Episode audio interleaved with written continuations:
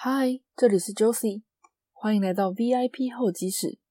VIP 候机室这个节目主要专访在自己人生道路上找到理想生活，或正朝着自己理想目标前进的人，希望给正在收听这个节目的你传递受访者的正向思维、心路历程以及勇气，设计自己的人生。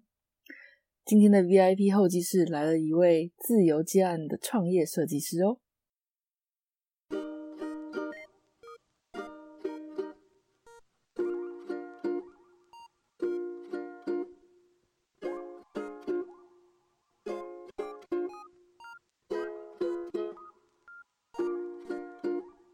一直以来从事平面设计工作的 Linda，毕业后就一直在设计业界工作了几年，后来转为自由接案的设计师。某天突发奇想，并创立了品牌“你说”，把每张有故事的照片用简单的色彩、色块凝聚成独一无二的刻制化礼物。Linda 过去的设计师生涯以及接下来的创业之旅，究竟会发生什么事呢？一起来听听今天的访谈吧。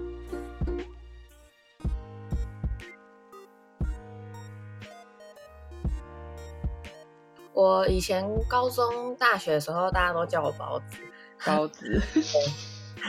因为脸型的关系。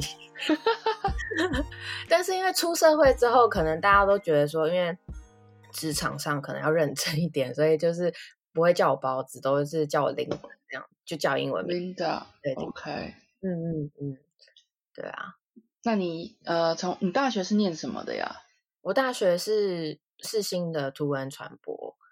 对啊，它就是呃，系上主要有分四个方向，就是摄影、设计、出版跟印刷。那我自己对设呃设计比较有兴趣，所以主修设计的相关的科系，科系比较呃学分比较多这样子。嗯，对啊，设计是像哪一类的设计呢？呃，平面设计，我们主要都是平面。哦，嗯嗯嗯。那这个跟你就是大学毕业之后你做的工作有什么样的关联吗？一直以来都蛮有关系的，因为因为我就想说，大学学这个，其他的我什么商啊那些 我都没办法，所以我大学毕业之后找的工作基本上都是跟设计相关的。嗯，那你设计到了呃，你的工作上是设计到怎么样的一个是？哦，对设计比较不熟了。像平面设计的话，还有分，你是从事具体来说怎么样的工作这样子？哦，呃，其实因为刚毕业的话，就是呃，能自己能做到什么样程度，其实也还还在摸索。嗯，所以我都是先从，比如说那时候就先从嗯比较助理方面的工作开始找美编助理啊什么的。但是因为求职的过程，嗯，我觉得可能。都不太顺利，就是会遇到一些不好的雇主，然后呃对设，可是我对设计就是还是觉得说啊，我我我既然我学了这个，我就是还是要往这方面走，所以我我找的工作基本上还是跟设计有关系，然后中间呃可能也有就是不是做设计，可是加减还是 有一点关系，比如说去那个一零一个观景台打工，可是。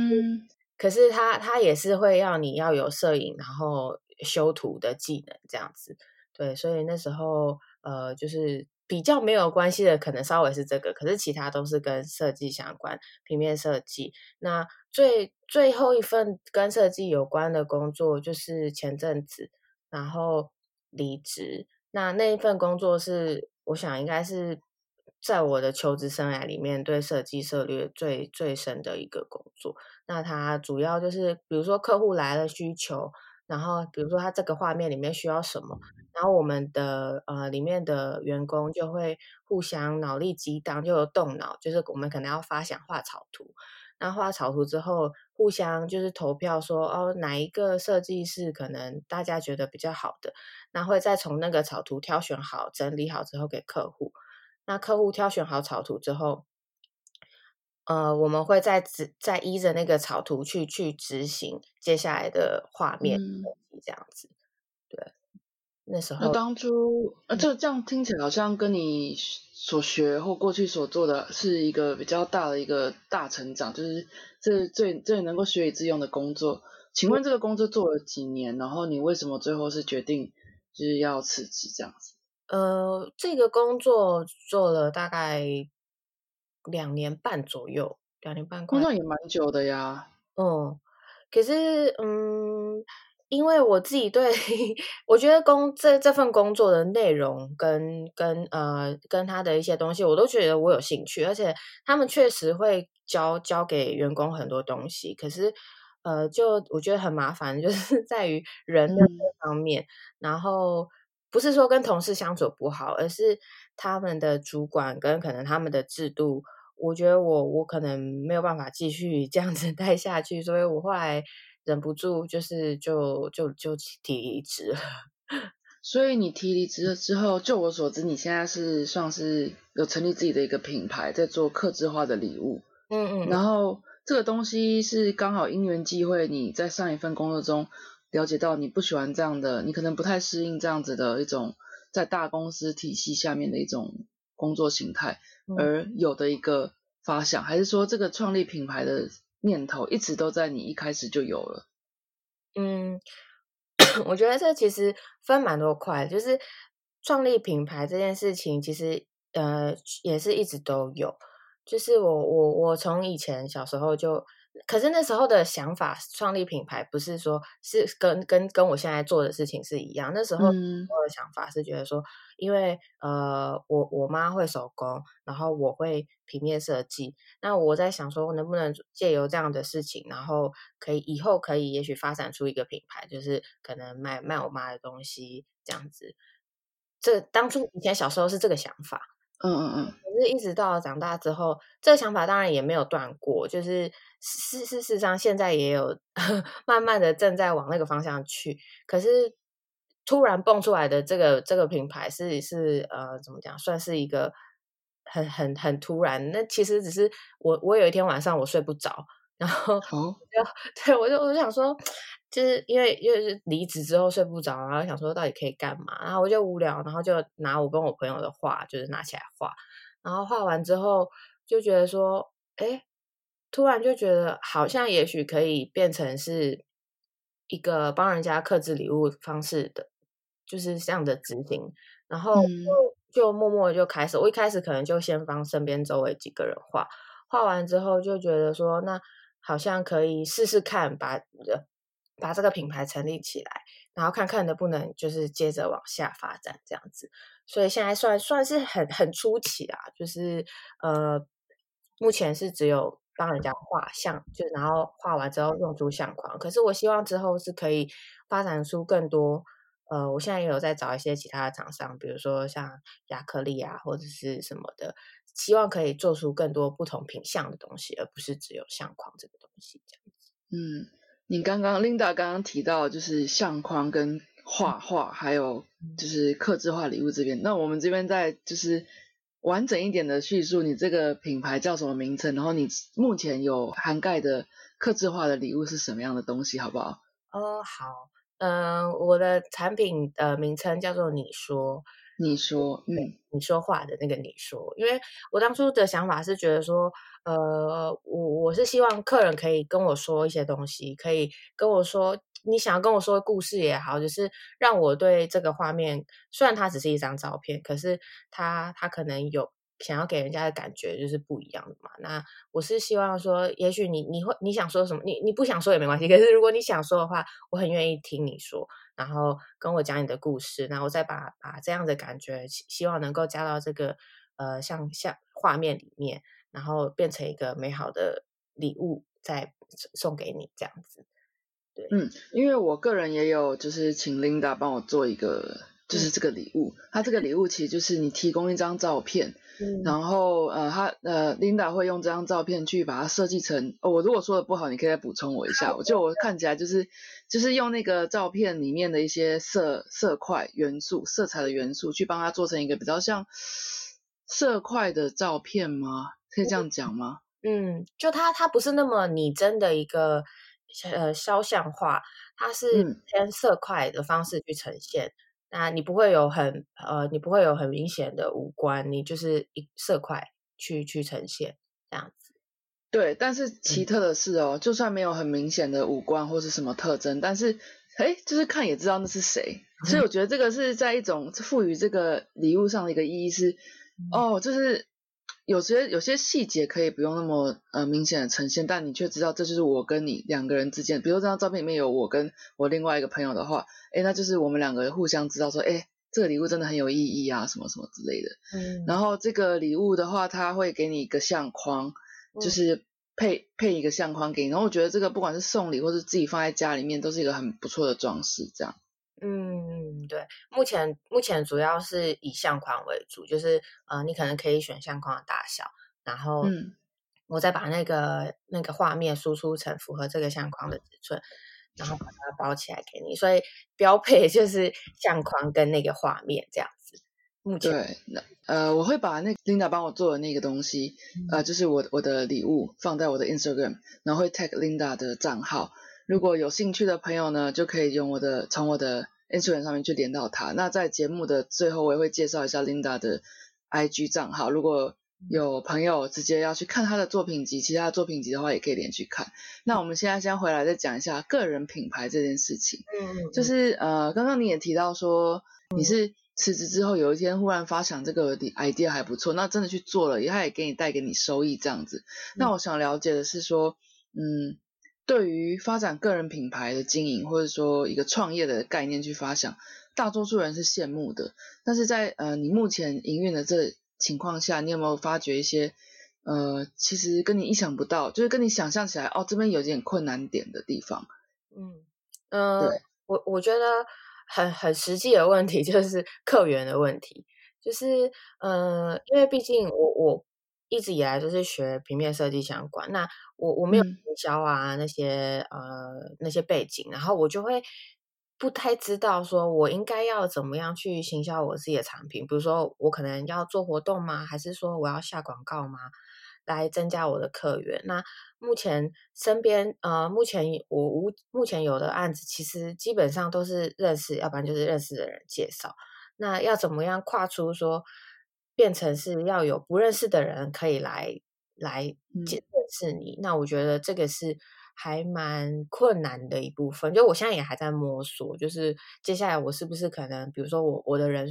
呃粉丝人数到了一定程度之后，我可能要开始下广告，还是我我不管我不要管说我粉丝多少，我就得要开始下广告这类问题，我可能就是要去请教可能比较资深的人这样子。对啊，这就是很很实际。我我现在目前可能碰到最大的问题就是客源的问题。嗯，对。那其他像是比较像心理层面的，一般人想到说，呃，你是一个被被老板雇佣、有固定薪水的人，跟你现在自己出来做，那心境上面，人家会第一个想到说，啊，收入不稳定，像你刚刚也直接提到客源不稳定这些直接正相关的东西，心情上面是怎么去调试？嗯嗯。应该说，我我还蛮 没不会没有到烦恼这么多哎，因为呃，我当初离职之后，我我我再到我呃开始想要用这个品牌之之间，嗯，当然就是一定得就是想想办法要有要有呃金钱的收入，这是很现实的问题，所以我我陆续也是有在接平面的案子，就是这这才能就是说呃。不不，让我维持一个基本的生活，对，那所以在我有基本的嗯收入的情况之下，然后我再来想说，哦，也许可以创立这个品牌，所以那个心境上好像不会说我完全得得就是好像依赖靠这个，嗯，当然我很希望这个品牌可以成立起来，可以成功，对，可是呃，你那个心境上好像没有太。太烦恼，没有说。那其实也是因为你有一个后盾吧，就是你可以接一些平面设计的案子，嗯，呃，有一个比较稍微固定的收入来源。那用剩余的时间去发展这个品牌的发展，这样。对，基本上是是是这样。那这边刚刚你有稍微提到，我自己个人很好奇的啦，就是你怎么塑造个人风格？其实如果呃有，就是大家有看过 Linda 的这这个嗯。特克制化礼物的作品的话，你就知道这个人风格非常强烈。那你刚刚有稍微提到说，你是有一天睡不着，忽然想到你可以这样做。哎，那这个真的是灵光乍现的东西吗？还是说你在求学过程中，或是过去工作经验中这类的元素，这样子用色块去呈现相片的元素，呃的一个方式呢，在过去就养成的？嗯。这真的还蛮灵光乍现，因为其实我那时候的想法是说，我觉得要画眼睛啊，要画什么好麻烦，所以我就我就想说，哎，那不如我就用色块的方式去呈现。这张照片里面的故事，双方一定是很清楚的，所以我们两个看到照片，我看到这个画面，我我我我就能感觉到那个那个画面当发生的事情，那。我就不需要刻意去琢磨，就是表情上面的东西，然后我就是只要很、很、呃、很、很快速、很简单的去带到说，呃，我想要这个这个画面里面给人的感觉就可以了。所以我就是很快用色块的方式去去做那个效果，所以是蛮灵光乍现的一个想法。如果我想说啊，画完之后就给朋友看一下这样子。就很个人觉得这样效果也很好。那我也想问问看，你说你在目前现有的那个客源中，他你得到的反馈有什么样的反馈吗？嗯，我觉得客人收到之后都会说，哦，好可爱什么什么的。我觉得那个就就还蛮疗愈我的心，因为我觉得啊，那客人是喜欢的，就有给我正向的回应。我觉得这是很满足的。这是我当初做的时候，其实。没有想到的事情，因为我我当初就想说，哦，客人需求，那那他就是有，他就就就收到，就这样。我以为就会就会结束这一切，可是客人收到之后，他通常都会给我一些比较正向的回应，那是我觉得蛮意外的收获。嗯，这样也很开心，对不对？毕竟是送出一个礼物，这样子就很期待对方赶快收到自己画完。对对对对。接下来我想要了解的是说，你现在目前刚也说过，嗯。嗯，目前只有提供呃照片跟相框的这个服务，然后接下来你也有在洽洽谈像亚克力这样子。那再具体一点的来说，你有没有一个愿景，是想把这个这样子的一种作画方式发展到怎么样的商品上面？嗯嗯，我目前有的话，嗯，有有目前有打样的商品啦，其实蛮多的，像帆布袋或者是。呃，亚克力呀，吊牌啊，一些啊，嗯，你想得到生活小物，对，生活小物可以刻字化，可以代表你自己的东西，就是是会我会比较想要做的，能够让你就是好像拿在身上，就是哎，你看这个东西是我的这种感觉，就是让人家一看到就觉得哎，好好不一样的那种那种想法。对，所以没错，在研发就是希望可以，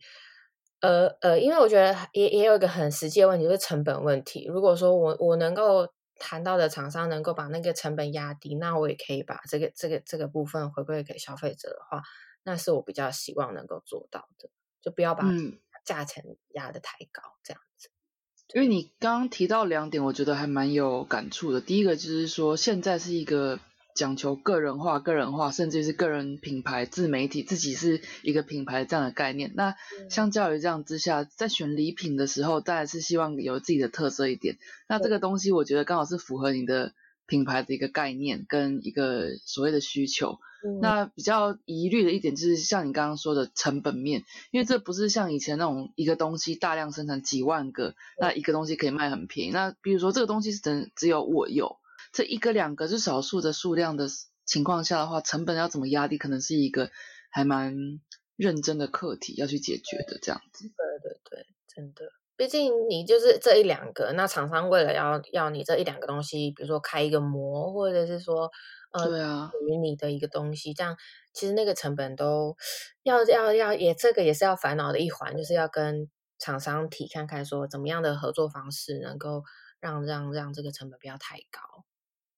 这边比较趣味性的想要问一下啦，你做这一行设计师，或者说你可以回顾到之前你是有正职在一间公司工作的情况下，或甚至你现在经营自己的品牌或接案的情况下，你有没有什么职业病？职业病哦，我觉得呃，一直以来可能会稍微有一点钻牛角尖，就是在做东西的时候，就是我发现我有个问题，比如说像我之前啊、呃我有一个学同学，他自己也是创立品牌开工作室，然后他是做珠宝摄影的，然后嗯。他他因为我我其实我 这个是另外一段小故事，我之前也有曾经有一段时间是跟朋友一起成立工作室，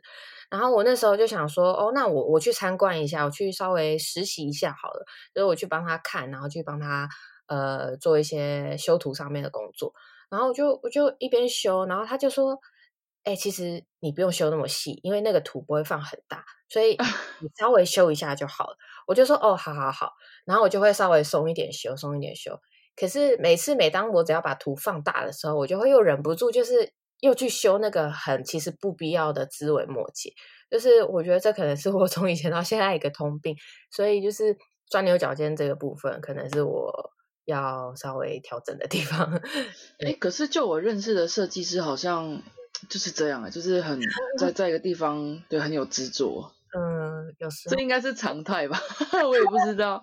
就觉得设计师真的很厉害，很厉害。嗯那既然讲到设计师的话，有没有一些你在做设计师的职涯中，有没有一些呃刻板印象或是问题，你常被问到，你觉得就是会翻白眼的那种？这太多了。慢慢来，慢慢来。我我觉得就就到目前啦，我呃呃以前在工作的时候不要说好，因为以前工作的时候我嗯我是单那时候很单纯就是做设计，然后那时候我们中间会有一个客服，他们会先帮我们挡掉一些 客户端的问题，但是哦对，自从我离职之后，我自己开始接，我觉得遇到很多的 客户都会最长最长的跟我说的问题就是随便随便帮我做一下就好。我觉得他们可能只要想说随便帮我做一下就好，他们就可以降低那个成本。但是他们不知道说随便做一下的这个背后，跟可能我画一下的这个背后，那嗯是多少年的累积下来，让我可以很快速的、稍微快一点点的给你一个你想要的那个方向。可是他们他们不会想到这一块，他们只觉得哦，反正你这么快就给我，你应该花不了多少时间吧。我这我我我目前觉得，虽然我也还没有跟外国人共事嗯，我我这样听起来，我就觉得真的是台湾人目前还没有普遍这么多这样子的观念，就他们都会觉得不不看不看重设计这一块，就是从我觉得从薪水薪水这一块也可以很明显的看得出来，就是台湾就是比较 不重视设计业这一块。这边好像真的很难，你知道要怎么去？因为其实我也知道这几年都有在倡导要尊重专业，就是设计不是只是美工，帮你改个颜色，呃，线拉一拉就好了。嗯那这边的话，其实，嗯，我觉得是一个很大的方向要去解决的方案。那只是只能，嗯，客户端，我觉得品牌方就是呃设计师这一端可能也要有勇气拒绝吧。可是这这也很难，对不对？有时候在钱钱那个花钱的人面前，也是很难去低头讲这件事情的。这要怎么办？嗯，我觉得，因为像像我自己也有加入一些，比如说外包的社团嘛，嗯很明显的可以看得出两派，就是一派就会，比如说发案方，他就会直接在上面讲说，哦，我要发案，然后这个案子预预预计是呃多少的费用这样子，然后有一派的人就直接秒回，就说，呃，私讯私讯就是直接跟你说，哦，我已经跟你我已经跟你联联系了，我愿意接着谈嗯。然后一派就会直接说：“天哪，这个价钱也有人要私讯。”就是我觉得那一派的人，他可能他们正在正在希望能够维持这个呃行市价对行情价，但是有一方却要销价竞争。对对对对对，我觉得这这就是要靠大家，目前就是要靠大家努力啦，就是没有办法说一一一个时间就就完成这样子的方式。不过你提到这个点，我觉得还蛮有趣，就是因为我虽然不是设计师，但是嗯，我我在我接触的业界是也是一个比较高端的商品。那一样讲到把我们把设计当成一种商品在卖，就比如说像名牌包好了，其实一样，如果呃他不用讲，人家就愿意付这个钱去买。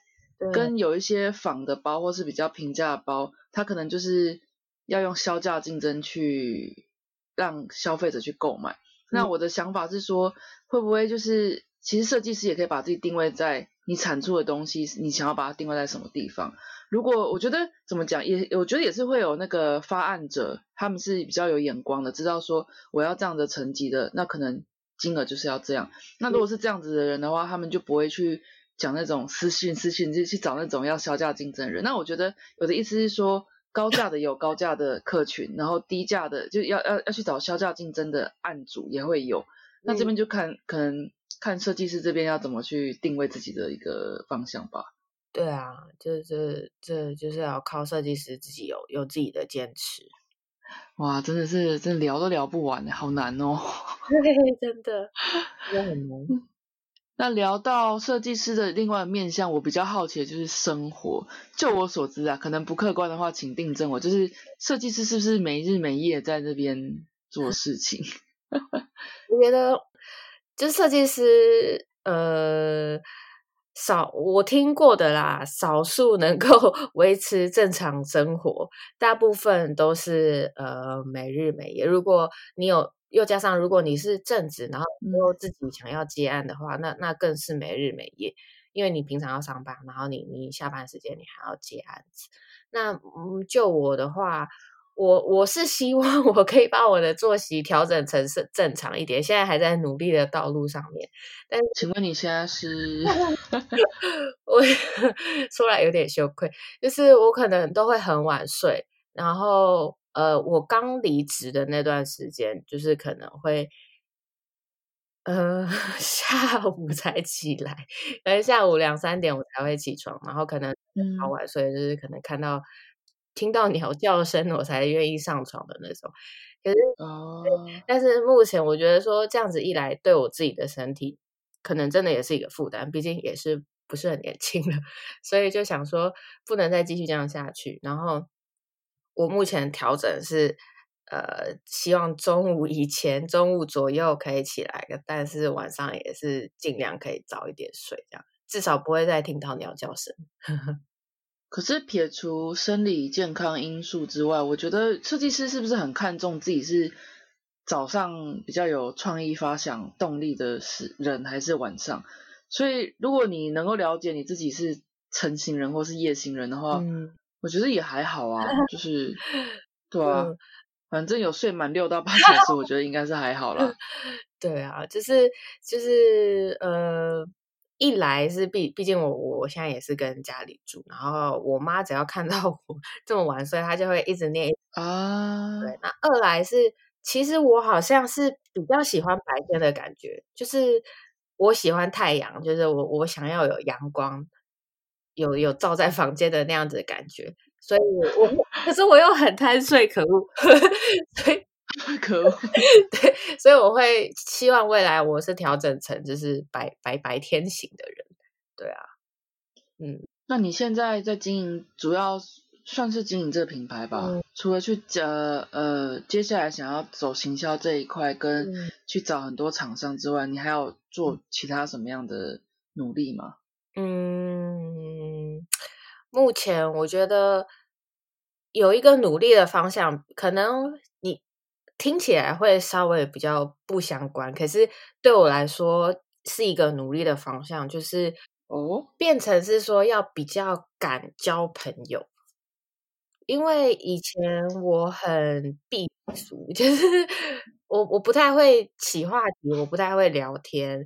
可是呃，现在开始自己接案，然后或者是自己创立这个品牌，我觉得说。你要你要敢讲话，你要敢勇于表达自己，敢介绍自己，那那你都不会知道说，哎，这个人是不是他有这样的需求？虽然这样讲好像有一点现实，可是我觉得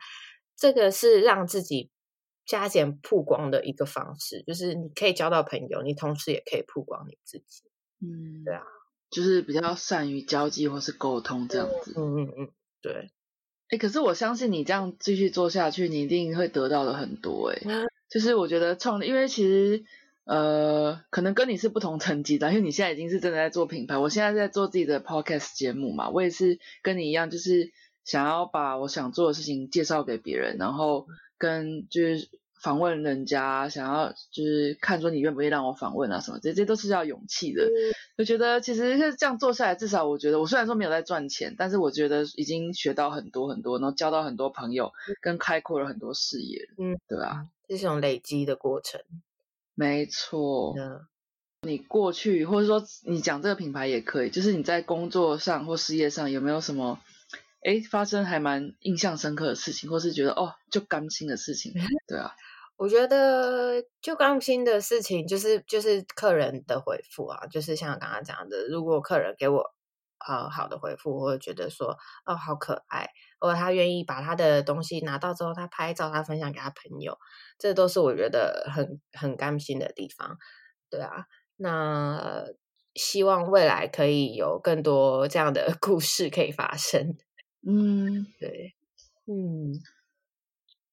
那从事了这个工作，嗯，生活形态有什么变得比较不一样吗？除了刚刚你说日夜比较颠倒之外，嗯，生活形态哦，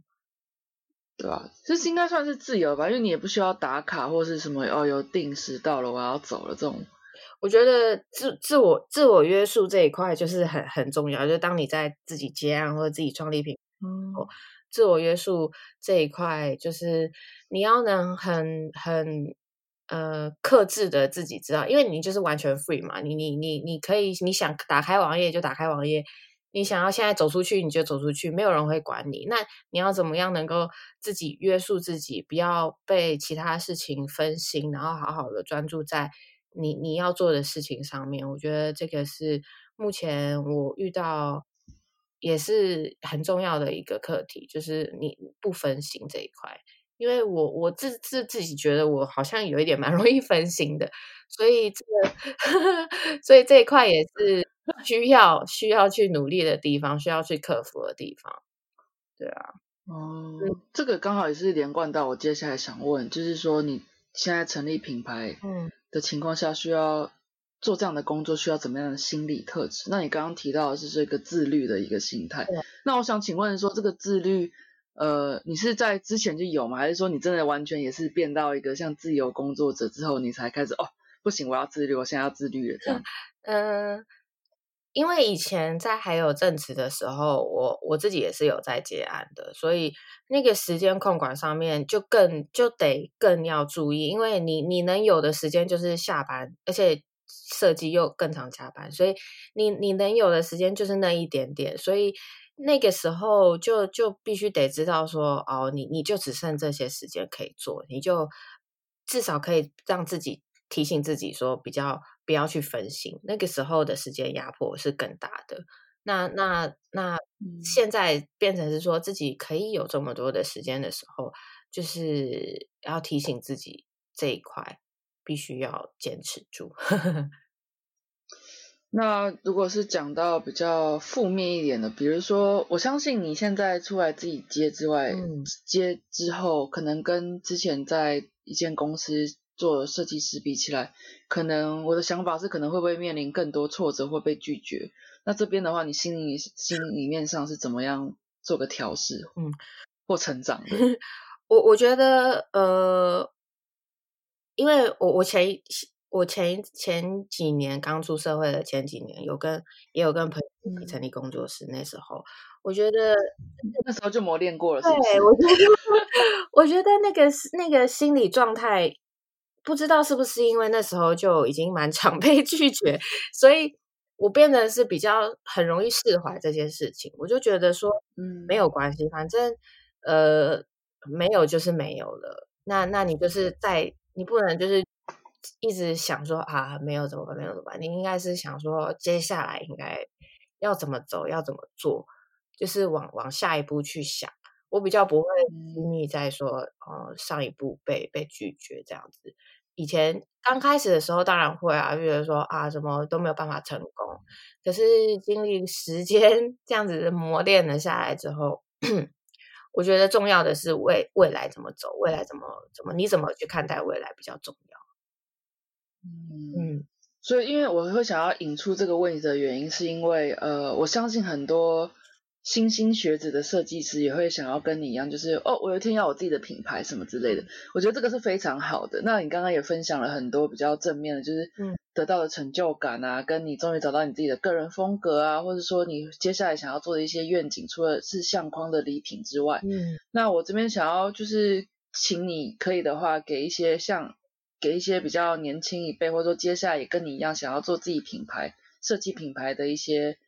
人。有没有什么样一个建议？就是如果要跟你走一样路，你以一个过来人的身份，目前虽然说你还在进行，有没有一些就是你要注意这些，或者说你这样也要具备这些心理特质的话，你遇到怎么样的问题比较容易克服？这样，嗯，我觉得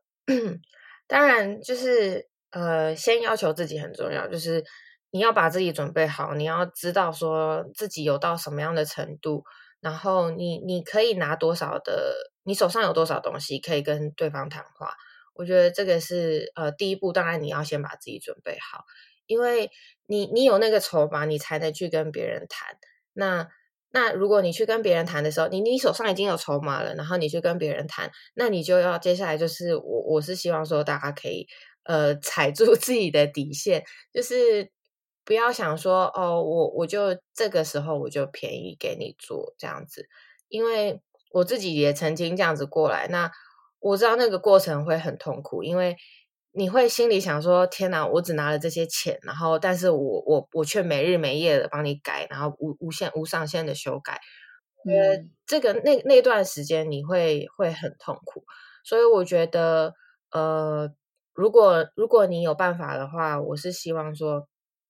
大家可以踩住那个底线，然后不要让。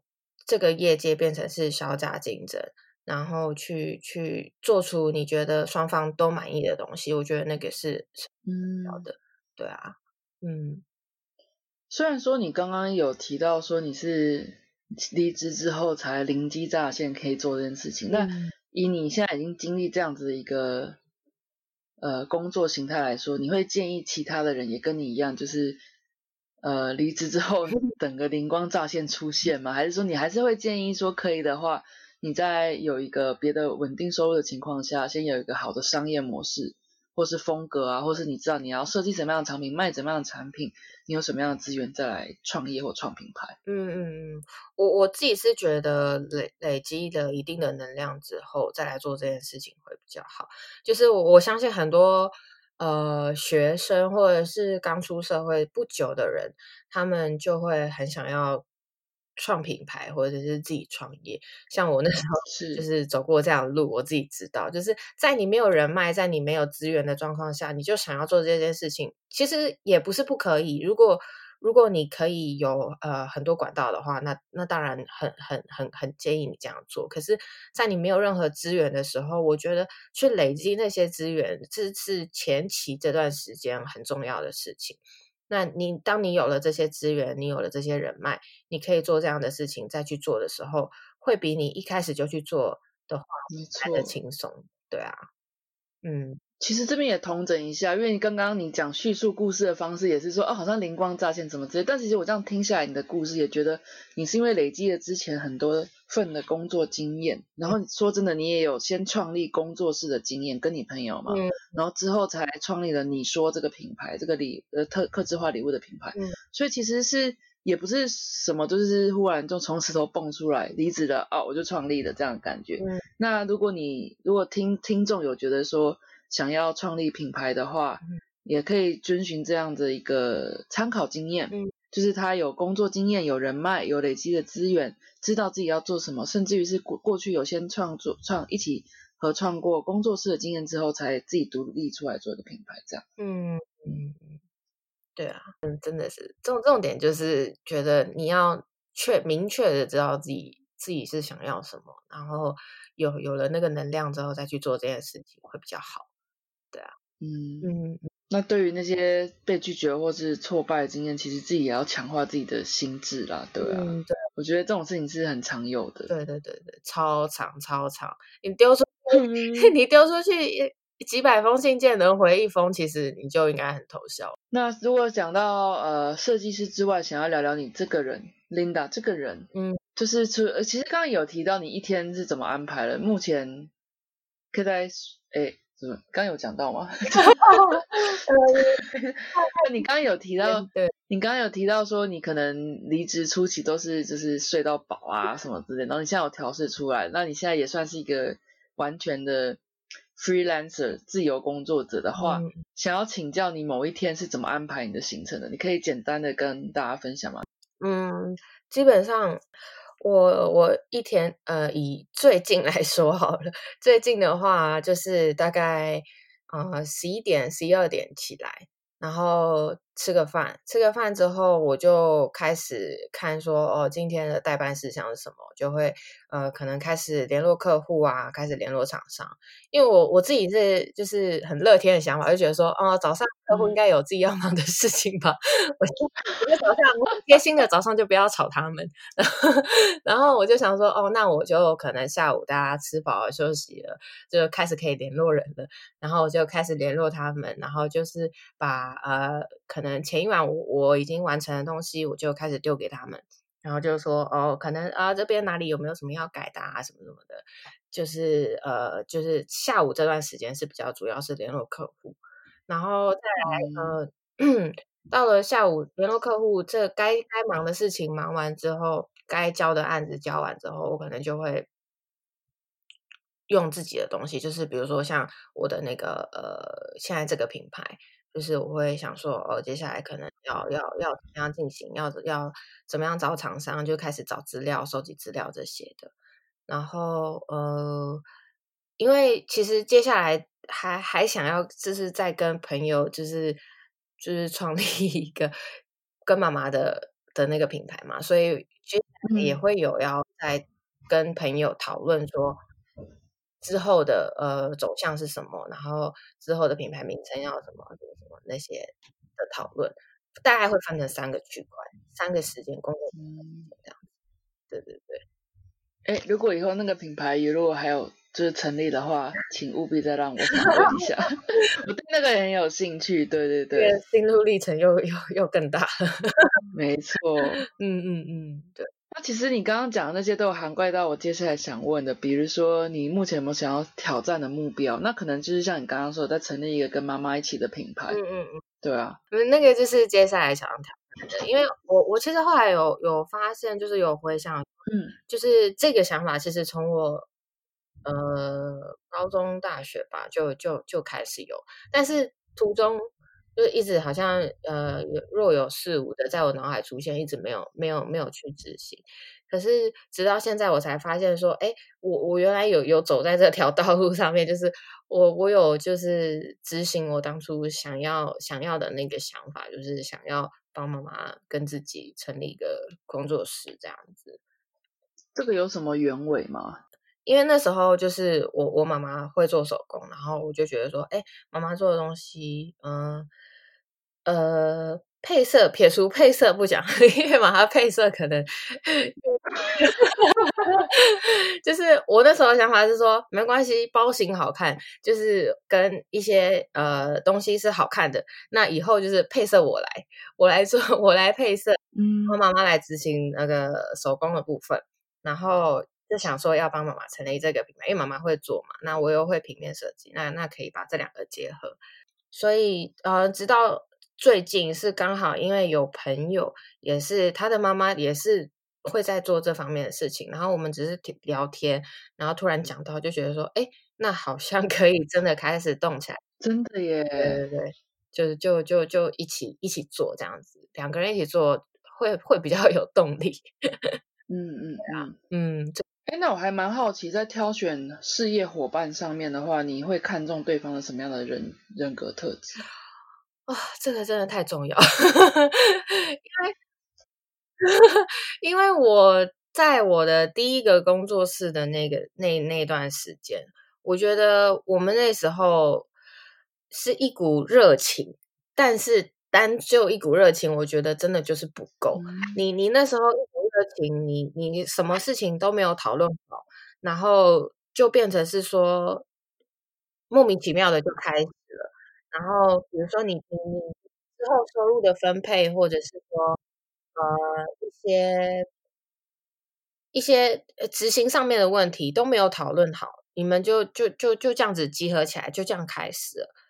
刚开始当然很开心，你说啊布置工作室啊啊谁做哪谁做哪，那段时间很开心。可是当这一切结束之后，真的坐下来面对面，好，我们要怎么开始？那真的有收入了，好，那我们要怎么分配？那个你都没有在事前讨论好的话。我觉得就会造成后来很多的磨合，这也是为什么我们那个工作室无疾而终的关系，就是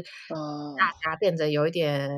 算是有一点不欢而散啦。那时候，那之后我就就有告诫了我自己说，不管以后是我自己要做工作室也好，就是还是说我我我要跟找朋友做工作室也好。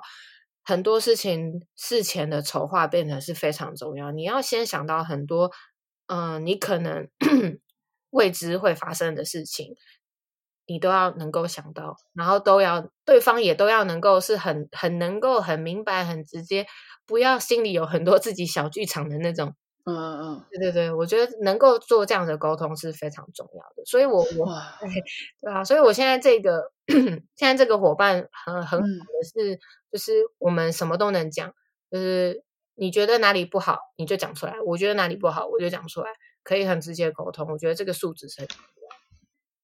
那最后想要问的是，你喜欢你现在的生活吗？你觉得快乐吗？如果觉得快乐的话，可以告跟大家分享一下你的快乐的关键或秘诀。如果觉得呃还好诶，但你会想要怎么样改善？这样子。嗯，我目前是觉得怎么讲？快乐归快乐，就是嗯，因为毕竟我我可以自己掌控我自己的时间嘛。可是，呃，当然现实层面就是 金钱，你你要怎么样能够再让你的案子更多，然后或者是愿意来啊，看到你的画觉得很喜欢，愿意下订单，怎么样让这个这个订单更多，这都是很现实层面要烦恼的问题。可是。呃，可能因为我比较比较比较乐天派，所以我就觉得说，哦，没如果没有没关系，或者是如果被拒绝了没关系，那只要再做多做多做什么样的努力，然后想办法呃曝光自己，想办法行销自己，嗯，这个是我我我目前最近的的想法，就是我不会太太太烦恼，对，嗯嗯。